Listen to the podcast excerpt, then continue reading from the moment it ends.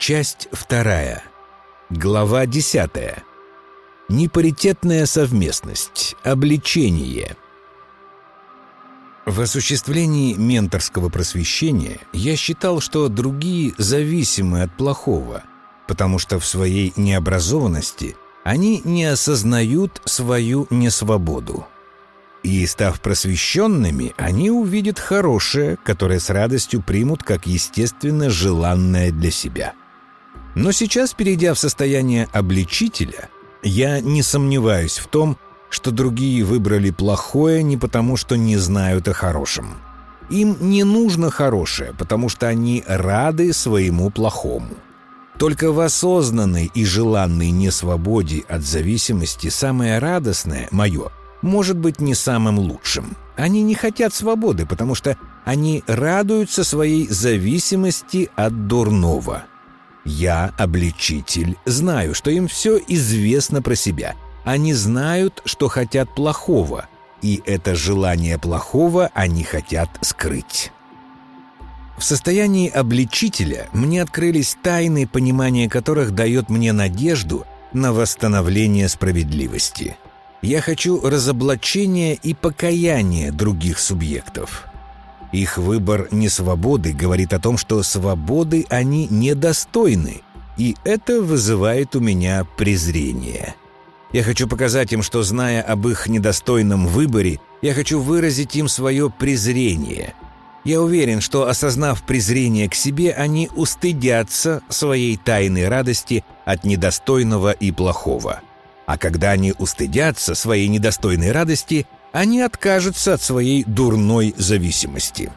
Я связываю с покаянием другого субъекта восстановление справедливости и возможность радости в совместности с тем, кого я исправлю.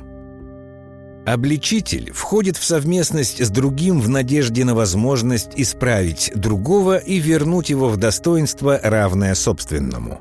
Но я не могу предлагать другому совместность во взаимной свободе и радости, основанную изначально на раскаянии другого субъекта в ошибочности его недостойного выбора.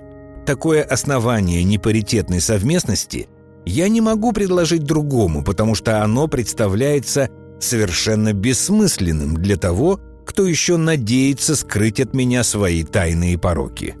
Поэтому в совместности с другим обличителю необходимо скрывать свои чувства и намерения – Такую позицию в совместности можно назвать закрытой. Если я нахожусь в закрытой позиции, то я не только скрываю свои тайные переживания, я имитирую готовность к любой совместности. Моя обличителя убежденность в собственной правоте и тайном знании о других дает мне уверенность в возможности имитации любого поведения. Другой субъект, как и я сам, находится в свободе – поэтому я вынужден участвовать в недостойных забавах другого субъекта только для того, чтобы лишь иногда проявить огорчительное для другого безразличие. Я надеюсь, что, осознав причины своих огорчений, другой поймет, что я знаю про него всю тайную правду, устыдится и покается. Заинтересованность во властности вынуждает обличителя ограничивать радость своего настоящего переживанием одиночества, в котором он скрывает презрение к другому субъекту, надеясь на возможность его исправления в будущем. С позиции другого участника такой совместности происходящее может выглядеть по-разному. Если я – это тот, кто вступает в совместность с исправителем нравов, и я сам хочу паритетной совместности, то проявления моего партнера будут выглядеть странно. В его проявлениях к совместной радости я буду постоянно видеть или некоторую вялость, или необъяснимость. В конце концов, мне это просто станет неинтересно, и наша совместность исчезнет. Скорее всего, я даже не буду особенно впечатлен этим опытом. Другой свободен, как и я, и у него могут быть основания для его странных, на мой взгляд, проявлений но от того, что мне непонятны причины его действий, его право на свободу остается таким же безусловным, как и мое собственное. Если обличитель, будучи исправителем нравов, вступает в отношения с ментором-просветителем, то ситуация развивается сложнее. Я ментор-просветитель, и я хочу, чтобы другой научился моей мудрости.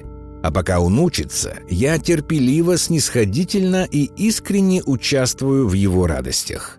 Но по мере развития нашей совместности я замечаю, что в его поведении внезапно возникает необъяснимая безучастность. Можно сказать, что к моему партнеру я начинаю испытывать чувство, которое можно назвать обидой. Обида является следствием разочарования в обоснованных, но не оправдавшихся ожиданиях. Я ожидал, что мое искреннее участие в его интересах получит искренний отклик радости. А вместо этого я иногда наблюдаю неожиданное и непонятное для меня безразличие. Любая попытка понять причины обидного для меня поведения наталкиваются на невнятные объяснения. Для обличителя возможно единственное объяснение, которое он может дать мне в связи с его безразличием. Это сказать, что он просто отвлекся. Он не может сказать иного, потому что осознанно и тайно не додает мне благодарности за мое снисхождение и участие. Беспричинное и непредсказуемое уменьшение справедливо ожидаемой благодарности можно назвать капризностью. Своими капризами обличитель намекает, что ему известно все, как бы другой субъект не продолжал скрывать свою тайную испорченность. Обличитель дает ему шанс догадаться, что тот не имеет права на безмятежную радость, потому что такой радости он недостоин из-за своей испорченности. Обличитель хочет показать этому ментору-просветителю, что все величие ценностей ментора – опирается только на его испорченность, которую он старательно прячет. И обличитель терпеливо ожидает покаяния, а когда ментор исправится, совместность станет взаимно открытой и взаимно радостной. Для ментора капризность обличителя может означать только две вещи. Или его партнер не в своем уме, или он специально старается огорчать ментора – если ментор-просветитель не видит осознанного противодействия своей воле, то странности поведения обличителя он отнесет только на счет его плохих способностей. Поэтому из такой совместности ментор-просветитель выйдет с привычным разочарованием и в своем одиночестве продолжит размышлять о причине очередной педагогической неудачи. Но если ментор-просветитель все-таки увидел осознанное противодействие обличителя своей воли, то здесь возможны тоже всего две возможности. В первом случае ментор-обличитель может ужаснуться, что такое вообще бывает, и выйти из совместности. В развитии второго сценария обличитель разозлит ментора своими капризами. В этом случае ментор-просветитель поймет, что его партнер вполне предсказуем, если увидеть в его внезапных капризах злонамеренность. Ученик преподнес учителю неожиданный и неоценимый по своим последствиям урок. Воля может быть направлена на зло. В переживании своих педагогических огорчений ментор-просветитель сделал для себя открытие. Отношение к нему его ученика есть не следствие слабоумия, а осознанное и злонамеренное издевательство.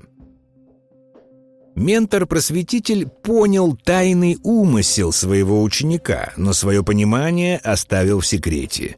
В этом случае совместность непаритетных субъектов становится симметричной и взаимно закрытой.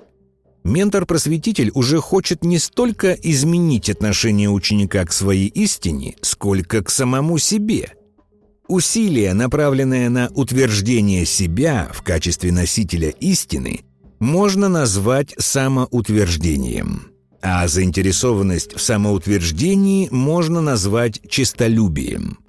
Совместность становится состязанием взаимного самоутверждения и удовлетворения честолюбия каждого из ее участников – когда ментор-просветитель старается показать обличителю, как прекрасна его Дульсинея, то обличитель говорит, что, конечно, она ничего, хотя и прыщавая.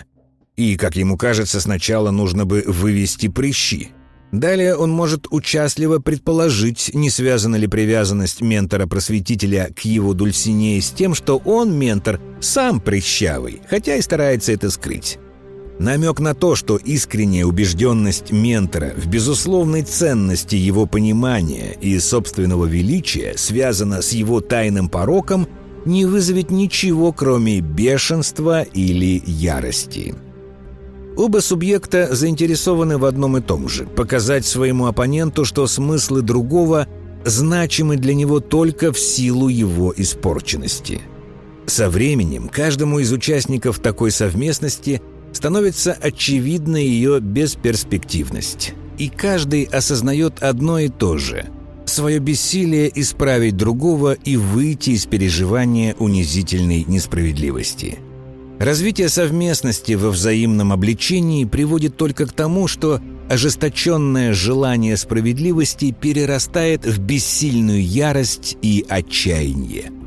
Властность, направленная на непаритетную совместность обличения – не приводит к желанному для субъекта признанию ни ценности своего понимания, ни собственного величия.